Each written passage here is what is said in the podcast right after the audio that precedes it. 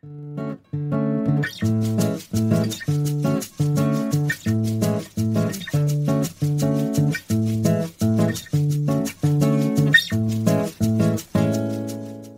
oi, pessoal! Aqui é a Carla quem tá falando.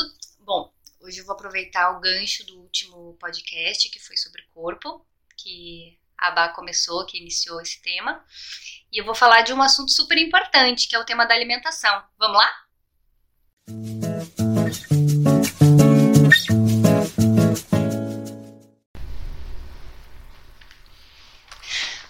Meninas, então, para a gente poder falar de alimentação, eu queria perguntar para vocês se vocês já pararam para refletir nesse paradoxo é, que tá aí, que a gente nunca falou tanto em comida, né? Que tá em programas de TV, as pessoas falam, né? O tema tá nas redes sociais e ao mesmo tempo a população brasileira ela nunca esteve tão acima do peso.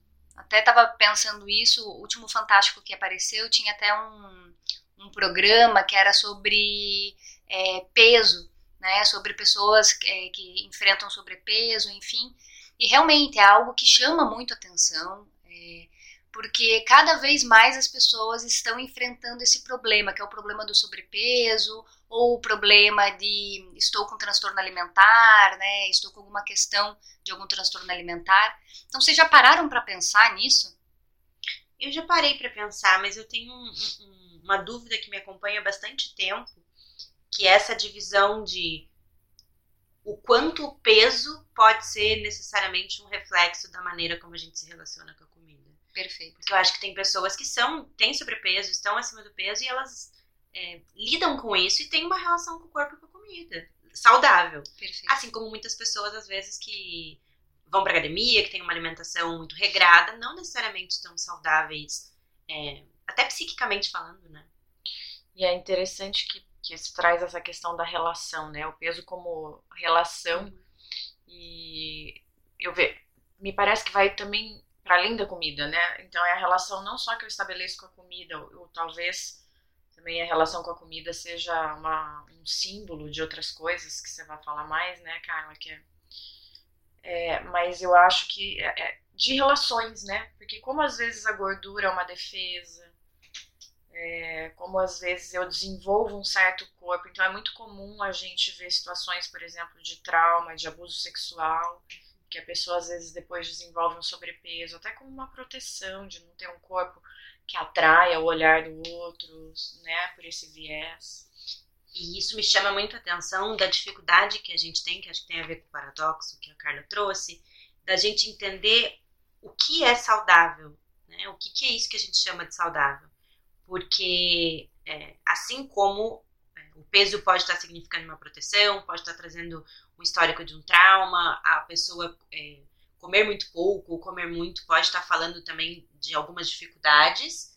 Ao mesmo tempo, como é difícil a gente descobrir o nosso tamanho, né? Descobrir até na alimentação como é que o nosso corpo reage, o que, que eu gosto, né? Até de trazer, assim, é, pelo menos que eu me lembro, né? Enfim, na minha geração, quando a gente era pequeno, é, tinha muito discurso entre os pais de que a gente tinha que comer aquilo que estava no prato. Então, tudo que os pais colocaram era para ser comido. E isso era em qualquer casa, em quase todos os lugares. E hoje a gente cresceu e tem um tipo de relação. E talvez a gente crie nossos filhos com outras regras de alimentação. Uhum. Então, é difícil definir o que é saudável, né? Exato, exato. Isso é muito legal, assim. Porque a gente está pensando em valores, né? Era um valor, não deixar comida no prato, né? O valor é algo importante, né? É, diz, tem relação com respeito, enfim. Só que ao mesmo tempo a gente está falando talvez de uma outra educação que tenha outros valores e que possa se relacionar com a comida de uma outra forma, de uma forma daí mais consciente. Né? Eu estava pensando aqui, sabe, meninas, é, é, tanta informação sobre comida, é, né, é tanta informação sobre dieta, sobre exercício físico em rede social, mas ao mesmo tempo a gente não está sabendo escolher também, né? Que eu acho que é um pouco de, disso que vocês duas estão trazendo de tá, mas como que qual que é a minha relação com a comida? Né? Eu estou será que eu estou consumindo a comida da mesma forma que eu consumo as informações, que talvez seja no piloto automático? Então eu consumo uma informação, eu não me relaciono com essa informação, né? Eu consumo essa informação e da mesma forma eu consumo a comida. Então da mesma forma que eu não me relaciono com essa informação, até para saber é, sobre é, o meu corpo, sobre os meus hábitos, sobre as minhas vontades, sobre a minha possibilidade, né, enquanto corpo também, eu também me relaciono com, com o alimento dessa forma né? não sabendo assim se isso é bom, não é bom, se eu realmente gosto ou não gosto, ou como isso cai no meu sistema digestivo, se faz bem ou não faz, se eu tenho alergia ou não tenho, às vezes passa também por aí, né? Então eu acho que a gente está assim vivendo um, um, um tempo muito de muita muita informação e também de muito muito desconhecimento né? Porque daí é um pouco do que a Marina é, trouxe sobre a relação com a comida, porque daí a gente também não está se relacionando, né? Não se relaciona com a informação. É muito legal que a gente está falando do termo relação e é, é, até complicado da gente trazer em, em palavras o que, que, significa, né, se relacionar com a comida. Mas acho que com a fala da Carla agora me trouxe muito a palavra da responsabilidade, do questionamento, é, de como a gente se sente comendo aquela comida, né, fisicamente e emocionalmente porque quais são os valores que aquilo está representando para nós. Então, isso é se relacionar. Se eu ver a comida só como um objeto inanimado que não representa valores, que não representa minhas dúvidas ou não representa as necessidades do meu corpo, isso fica sem relação, né? É, exato, Rafa. E aí fiquei pensando que, é, que a disse agora, né? O quanto é muito desse momento, né? Que a gente consome as coisas muito uma velocidade muito rápida, né? Tudo muito instantâneo. Então, tanto as informações quanto a própria comida, né? A comida tá sempre muito pronta. Ah, é um congelado. Eu peço no iFood, as coisas chegam muito rápido, né? Não tem esse tempo de preparo, não tem esse tempo de eu ir atrás das informações. Tá, tá tudo muito à disposição, né? E acho que esse estar à disposição é, fica difícil de fazer essa parada para refletir. Não, pera, mas o que, que eu tô com vontade de comer? O que, que meu organismo tá pedindo agora? Né? Que informação que eu vou consumir também, né? Fazendo esse paralelo com a informação. Tá tudo muito pronto, muito acessível, né? Você tá falando, Bah, e me remeteu a uma experiência é, que eu já tive muitas vezes, que é chega próximo do horário do jantar, no dia do final de semana, que automaticamente o meu cérebro preenche com a informação de que é o dia de pedir a comida fora. E aí você abre, né, a, o, o iFood ali, por exemplo, e aí eu já me deparei muitas vezes com olhar aquelas opções e eu não saber o que eu quero. Porque eu entrei. Aquilo foi tão automático de chegar ali naquele momento que eu não sei se eu tô com fome, não sei o que eu preciso, não sei o que eu quero. Perfeito, gente. A gente tá falando disso, né? O quanto essas informações chegam. E assim, a gente tá falando disso, ah, de ter uma relação legal, de se conscientizar, né? O que que meu corpo quer, né? O que que eu tô com vontade de comer, o que que eu preciso comer, o que que meu corpo tá pedindo, né? O corpo pede, né? Ah, cismei que eu tô afim de comer feijão com arroz hoje, Daí, enfim, talvez seja uma necessidade de consumir ferro, enfim, né? Mas muitas vezes a gente não está em conexão com aquilo que o nosso corpo necessita, com o que ele está nos pedindo, porque realmente a gente está muito distraído, é muita informação, é muita coisa. E isso do, é, do iFood, dos aplicativos de comida, né? A gente abre e, claro, é um cardápio imenso. E aquilo nos, nos toma, nos toma no nosso tempo. É, muitas vezes a gente abre sem se perguntar, mas o que, que realmente eu quero? Mas daí aparece uma foto. E aí aquela foto me chama atenção. Né? Ah, deve ser gostoso, né? Ou ah, é barato, porque vem o combo, daí vem a mais, vale a pena, porque daí a entrega é grátis, né? Então a gente acaba realmente fazendo uma escolha que talvez não, não represente a gente na nossa real necessidade, na nossa real vontade. E aí a Rafa também estava falando sobre responsabilidade, né? Que a nossa responsabilidade é se conscientizar, né? De poder se perguntar mas ao mesmo tempo, eu também penso num outro aspecto, gente. É, tem um outro lado, a gente fala dessa responsabilização, eu acho que é uma coisa que a gente fala bastante aqui no podcast, de se responsabilizar, né? Então, assim, de realmente olhar para as nossas questões, né? Dialogar com as nossas questões, que é mais nesse sentido. Mas tem algo também é, que daí não é muito sobre o que a gente traz aqui no podcast, que é um outro tipo de responsabilidade, que é uma responsabilidade associada com a culpa. E muitas vezes, gente, o que eu vejo no consultório que eu fico assim bastante triste é de pessoas, assim, por exemplo, é, o que eu mais atendo, né, pessoas com sobrepeso e que vêm e que falam assim, é, mas eu, muitas vezes eu já escutei de parente, até de médicos, que eu sou gordo porque eu quero, A responsabilidade é minha. Então a gente está responsabilizando o sujeito por aquilo. E nem sempre, né, gente? Vamos, vamos pensar assim, o quanto que a gente é bombardeado por informações de comida. Né? Você vai na farmácia, a gente foi na farmácia esses dias comprar remédio para dor de cabeça. Do lado tinha barra de talento, do outro lado tinha salgadinho não sei das quantas, daí na frente tinha refrigerante, e daí tem uns sucos mais, mais novos, assim, né? Enfim, com receitas novas, mas também um monte de coisa industrializada para comer. E aí, assim, por que não levar? Ai, que delícia, né? Nossa, tô com sede, vou pegar esse suco. Nossa, ai, um chocolatinho, já tô meio com fome, tô longe de casa. Então, você acaba indo na farmácia, pra, às vezes, para comprar um remédio de dor de cabeça, ou sei lá o que, e aí acaba levando, sei lá, uma balinha, uma coisa assim. Então, assim, também tem essa parte de uma sociedade que nos vende a hora inteira comida. Né? A gente está, assim, cercado né, de comida é, não só nas redes sociais, pelas imagens, enfim, né? É, imagens de, a gente consome imagens de comida, mas a gente também está sendo bombardeado por pela comida real mesmo, né? De lojas americanas comprar cabide e, enfim, levar, sei lá, um, um, um fine, né? Aquela, aquela geleinha da fine, né? É, e isso, é, pensando na responsabilização da pessoa, né, que está com sobrepeso, enfim, de ah, a culpa é sua, né? Porque você é desleixada, muitas vezes isso, né? Você é preguiçosa, você é desleixada. A gente também não está considerando que também tem uma questão metabólica, que isso apareceu até no Fantástico, achei super legal deles colocarem. Tem uma questão metabólica, tem uma questão hormonal, tem uma questão genética, também tem uma questão que eu gosto muito de falar, que é a questão sociocultural. Qual que, né, é, eu tenho condições realmente de condições de tempo e dinheiro de comprar é, uma comida talvez que seja mais saudável, que seja de verdade, né? Enfim, que não seja, que não tenha passado por esse processo da indústria de ultraprocessado. Será que eu estou comendo o alimento in natura está chegando para mim? Né? Então eu acho que é bem importante a gente pensar também é, nessas questões. É, até o acesso né, ao alimento. A gente pensa assim, ah, é fácil. É, hoje em dia tem muita opção, é fácil comer o alimento saudável. Depende, ele é mais caro, que ele é, é mais caro, né? E assim, eu entendo que uma barrinha de cereal é um alimento saudável, e às vezes aquilo também tem um monte de açúcar, né? Então, assim, é muito mais barato, é mais acessível ao público, a gente encontra mais fácil, e muitas vezes tem essa coisa, né? Do, você está falando do alimento processado. Que é isso, a gente tem a ilusão que está comendo algo saudável, a gente está comendo algo cheio de conservante, cheio de um monte de coisa. O que, que é saudável, né? A gente vai cair nessa discussão. E, e ao mesmo tempo, para você poder fazer o teu alimento, como por exemplo na Ayurveda, eles trazem essa consciência da gente se alimentar do alimento vivo, né? Então, de você comer as coisas frescas. Só que num, num tempo onde a gente trabalha muito, a gente mora longe do trabalho, a gente fica fora, como que como atender isso? Então eu tenho que ter um tempo para ir lá comprar o meu alimento orgânico para depois fazer o suco naquela hora para aproveitar todas as vitaminas e às vezes isso é inviável para a maior parte da população. Então tem a questão econômica, tem a questão de distribuição, tem a própria questão do paladar também, porque você está acostumado a comer chocolate todo dia ou alguma coisa que tem gordura e açúcar. Vai lá, uma bomba de endorfina para o cérebro.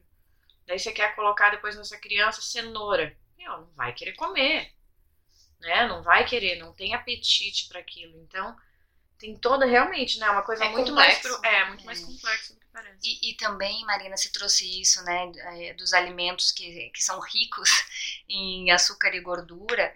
E, enfim, né? Açúcar e gordura eles alimentam o nosso sistema de recompensa no cérebro. Então, assim, eu coloco açúcar e gordura porque por serem alimentos realmente muito importantes né, para o nosso cérebro. O cérebro ele é feito de gordura, né? Ele precisa do açúcar também para usar de energia, ele, né? A energia do cérebro vem muito do açúcar.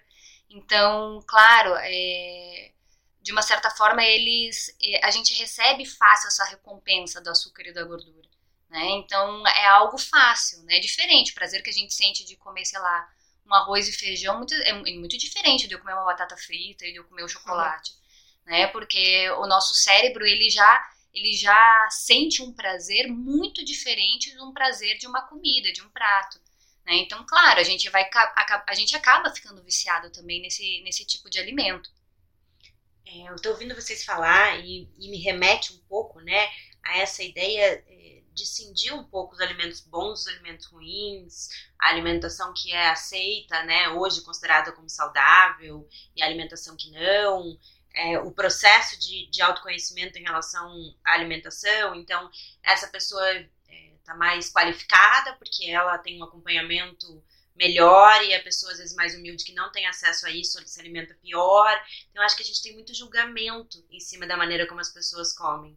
E puxando um pouco do que você falou da culpa, isso remete muito à culpa, né? Então, assim, se eu não tô seguindo aqueles padrões de alimentação que estão no Instagram, que estão em todos os lugares, né? Eu me sinto culpado. E aí, claro, tem motivos, às vezes as pessoas não estarem seguindo, muitas vezes até financeiro. E por outro lado, a gente condena alguns alimentos, né? A gente acha que eles são péssimos, que eles são inaceitáveis né? Mas eles não deixam de ser comida. Eu costumo pensar que a comida ela não é boa nem má, né? Ela é comida. A maneira com que a gente lida com ela é que vai dar esse espaço. E aí eu fiquei pensando como a gente está perdendo o direito de se expressar através da alimentação. Né? Essa coisa de o que, que eu gosto, o quanto realmente mata a minha fome, o que, que nesse momento de vida eu preciso mais. Porque é muito delicado isso, né? A gente olhando, às vezes, pelo olhar da psicologia, a comida é um símbolo, né? A pessoa tem que ter direito de se expressar. E aí, se a gente dá a receita pronta, acabou esse, esse processo de se expressar através da alimentação. Até no tempero. Fico pensando que cada um tem o próprio tempero, né? Que lindo isso, Rafa. E é bem. Uma vez eu me interessei um pouquinho pela Ayurveda e dei uma estudada assim por cima. A Ayurveda faz muito sentido com isso que você está falando, né? Que é o tipo de alimento que aquele determinado biotipo precisa, é um alimento mais quentinho, mais oleoso, mais apimentado. E realmente, cada um tem um tempero. E o quanto, na verdade, é, a, a, comida, às vezes a gente come o que é saudável, é isso que você está falando, que tem que comer, né? Não. Minha vontade de manhã é comer um alimento mais leve, mas eu, eu tenho que comer ovo. Né? Porque é isso que se come. Isso que é saudável, né? E aí eu realmente começo a me distanciar do, do dos meus gostos, né? Do que realmente faz sentido para mim. Né? E é tão interessante isso, porque se a gente for realmente é, olhar para o que a gente gosta, para o que, o que o nosso corpo nos pede, a gente vai ver que tem uma, tem uma singularidade muito única. Claro, né? Aqui no Brasil, a nossa cultura, né? As pessoas comem feijão com arroz, quase no Brasil inteiro, enfim, claro, quando fala do norte do país, é, é diferente, no Nordeste também, aqui no Sul é diferente, Sudeste, Centro-Oeste, mas, no geral, tá, a gente come bastante arroz, a gente come bastante feijão, tem tomate, é, alface na salada, bem diferente da Argentina, por exemplo, mas, ao mesmo tempo, tem coisas que são muito únicas, né? Eu como coentro quase sempre, porque eu amo coentro, coentro tem a ver comigo. Né, misturo, pois é, né? A Marina tá aqui fazendo uma cara de ui. Eu amo coentro, eu como muito coentro. Então, assim, que, é, que, é, que diz assim de uma. Diz, de, de, da forma como eu me relaciono, né? Esse gosto diz sobre mim. E aí, se a gente for olhar para isso, a gente pode descobrir coisas a mais, né? Eu Características. Pensando, eu fiquei pensando, né? É, a gente até estuda pouco isso na psicologia, né? Tem poucos livros, mas de entender às vezes, né? Que sabor é esse que o coentro traz, né? É, eu fiquei pensando muito no sal, né? Comida mais salgada, comida menos salgada. Né? E isso expressa muito do, da gente. Eu fiquei pensando até naquele ditado, não sei se vou falar certo, que pessoa apaixonada faz a comida muito salgada. E que a gente muda, né? Então, depende de como eu tô me sentindo, é a maneira com que eu vou talvez cozinhar. Então, tem uma expressão ali, né? claro. né? E o quanto a comida também é afeto, né? Se a gente for pensar, é isso, né?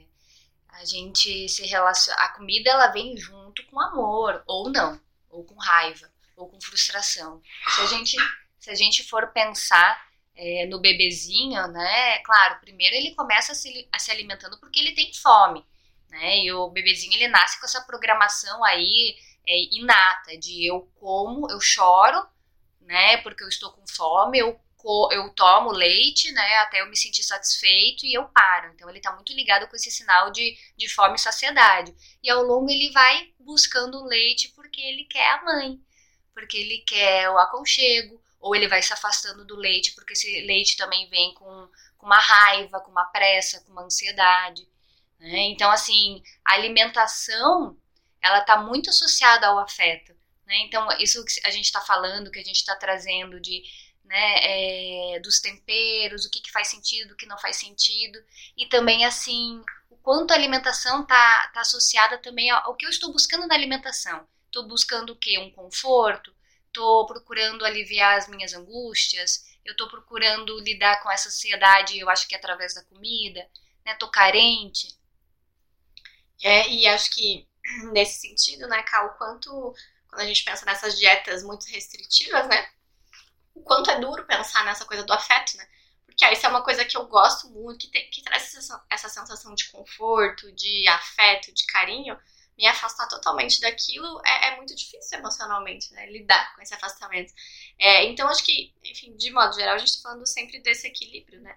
Que, que, tudo em excesso faz mal, né? Se eu ficar comendo é, só ultraprocessado, enfim, vai fazer muito mal. E se eu tirar um grupo alimentar, né, também não vai fazer bem. Então, é essa coisa do o que é saudável, né? Acho que é esse comer com consciência, né? Se relacionar com a comida, é, ter esse equilíbrio na, nas próprias refeições, né? Eu fiquei até com uma dúvida, não sei se, se a Carla é, já pesquisou sobre isso, assim, mas será que a gente, de uma certa forma, é, não agride é, o emocional daquela pessoa quando a gente fala sobre retirada de algum alimento ou sobre alguma questão de restrição, porque eu fico pensando, quando você fala dos afetos, eu penso, claro, né, se a pessoa tiver em sofrimento, talvez ela tenha uma relação não muito, muito legal com a comida. Mas e se aquela pessoa tem uma relação legal, sei lá, com chocolate, e ela come conscientemente, mas aí, assim, é, ela tá um pouco acima do peso e seria legal tirar o chocolate para ela emagrecer. Eu fico pensando se isso não é agressivo, se isso não causa dor, talvez, emocionalmente. É, porque vai tirar um aconchego. Uhum, perfeito, Rafa. Você trouxe uma coisa muito importante. É, no próximo podcast, eu vou falar um pouco sobre, é, sobre difer os diferentes tipos de fome. É, eu acho que para hoje vai ficar muito longo, mas aí a gente fala, a gente entra um pouco mais na fome emocional, nesse comer emocional, e fala também um pouco sobre os malefícios das dietas restritivas, tá? Que eu acho que isso é, é bem interessante da gente falar, né? Enfim, as dietas restritivas são consideradas um dos gatilhos para desenvolvimento de transtorno alimentar. Então, acho que é, é, legal a gente falar, enfim, falar também de transtorno alimentar. E aí, Rafa, a tua pergunta é, é muito interessante, porque veja, claro, é, comida é afeto, a gente, a gente se relaciona com, com comer não só porque a gente sente fome, porque né, o nosso corpo pede fisiologicamente, né? A nossa psique se relaciona, a comida vem junto com as emoções. Então, a nossa psique se relaciona com, com comer ou não, ou ela se afasta do comer, né? Ou ela se afasta da comida. E aí, claro, é, o, a, a, comida, ela é um símbolo. Isso quer dizer que ela, ela tem inúmeros significados. Então eu como um chocolatinho para poder lidar com a minha ansiedade, porque eu sinto maior conforto. Né? Ou eu como um chocolatinho quando, sei lá, eu tô morando longe da minha da minha casa, tô morando em outro país e tá difícil aguentar a solidão, né? Então a gente vai atribuindo significados e a, e a comida ela pode aparecer como uma ferramenta, né? Então eu lido com as minhas emoções de determinada forma. Ou mesmo, eu gosto de comer chocolate, adoro comer chocolate, é isso, né? Isso me gera um prazer. Agora, o problema é quando daí só o chocolate é o prazer.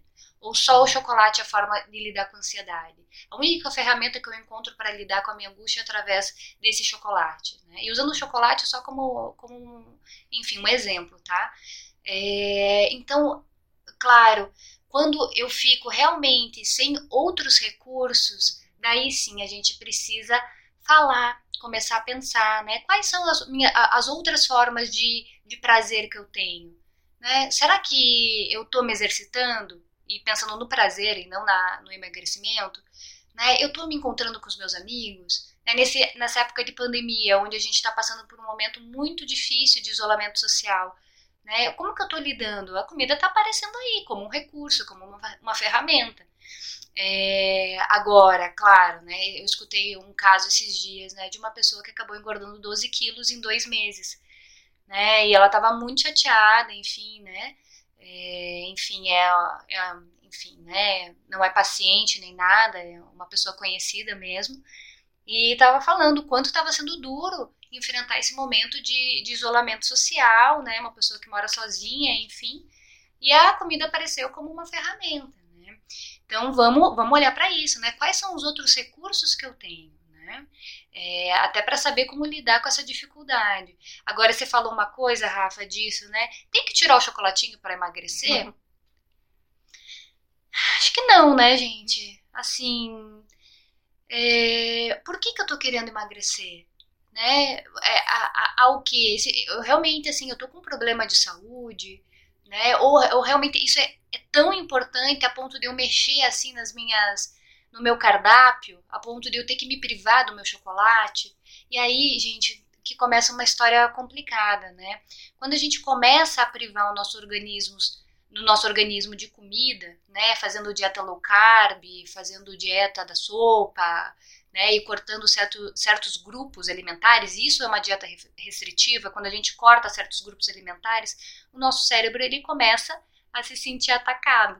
Ah, mas Carla, como assim? né? Eu estou fazendo dieta e eu sei que eu estou fazendo dieta, né? Eu estou cortando chocolatinho ou, ou carboidrato, mas eu sei. Sim, o teu neocórtex sabe, mas o teu cérebro que foi formado há milhares de anos, né? Que é o cérebro mais instintivo, que tem toda a programação instintiva, ele foi formado há milhares de anos, numa época onde a gente vivia uma escassez de alimentos, né? Que tinha que caçar, que gordura não era tão acessível, o açúcar vinha da fruta e as frutas, né, elas, elas surgem na, nas estações, não é toda estação que tem fruta, que, é, né, que tem o açúcar da fruta, que é frutose.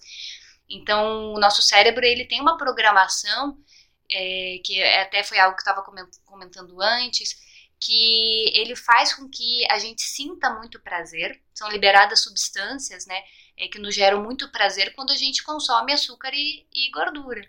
E aí, quando a gente faz uma restrição de açúcar e gordura, o nosso cérebro entende que a gente está em perigo, a parte instintiva do cérebro. Né? E aí começa a ter o quê? É, o nosso metabolismo, a gente começa a mexer no nosso metabolismo basal, ele começa a ficar mais lento, a gente começa a ter mais pensamento obsessivo em relação à comida, né? É, a gente começa a ter mais fome, mais sensação de fome. Então a gente começa a mexer, então às vezes assim, eu quero emagrecer esses 5 quilos, e às vezes eu acabo engordando 20, né? Porque a gente está mexendo em toda uma estrutura de um metabolismo. Que interessante. Nossa, que resposta sensacional. é, é, é, complicado, né, gente? É, é, na próxima, é, pensando em dietas, em restrição alimentar, nisso, né? Na próxima, no próximo podcast que a gente for falar de alimentação, a gente fala um pouquinho mais sobre dieta restritiva, fala sobre transtorno alimentar e um pouco do comer emocional, né? talvez a gente possa pensar, né, qual que é a forma que a gente está se relacionando com a alimentação, quais são os significados, né, de, de determinado alimento para gente, determinada comida, é, comida e enfim, a gente não precisa pensar que a gente precisa cortar determinados grupos alimentares, mas talvez assim tentar se aproximar para tentar entender, né, o que que a gente está o que, que a gente está buscando aí quando a gente busca determinada, determinado alimento tá? Muito obrigada pela, pela conversa de hoje, eu adorei, eu amo falar sobre alimentação. É, eu, acho, eu acho bem complexo, na verdade, falar sobre alimentação, então eu sempre fico meio nervosa. Mas obrigada pela conversa, meninas, e até o próximo podcast. Beijo. Foi ótimo, obrigada.